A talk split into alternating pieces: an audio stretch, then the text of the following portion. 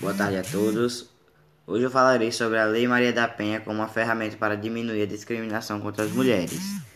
E meu nome é Bernardo Santos Silva, é, estudo no Colégio Senhora da Piedade e no meu podcast eu vou tratar sobre esse tipo de assunto.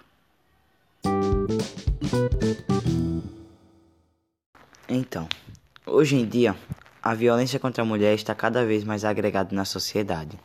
Isso acontece quando qualquer ato feito contra o usuário do gênero feminino resulta em morte ou lesão física, sexual ou psicológica, sendo praticada em locais privados ou públicos.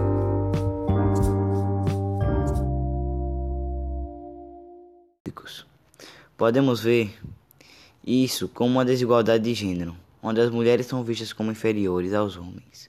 Muitas das vezes, isso impossibilita a entrada da mulher no mercado de trabalho, desvalorização do salário, maior dificuldade em achar um emprego. Estão sujeitas a abuso, assédio e a serem violentadas. No século XXI, no ano de 2020, foi adicionado o isolamento social. A população não poderia sair de suas casas. Só sairiam em caso de emergência, ir para o mercado, farmácia ou hospitais. O comércio estava fechado. Isso foi uma tentativa, é, tentativa adicionada na sociedade para tentar diminuir os casos de coronavírus. Não poderíamos sair. Isso gerou um grande, um grande crescimento no ato de violência contra a mulher.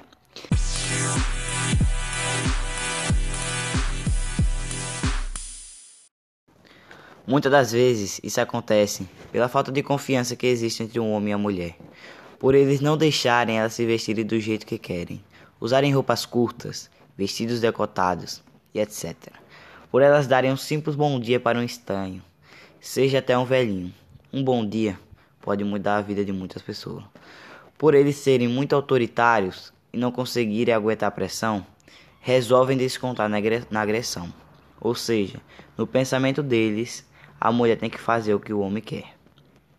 Eles não sabem diferenciar o passado do século XXI.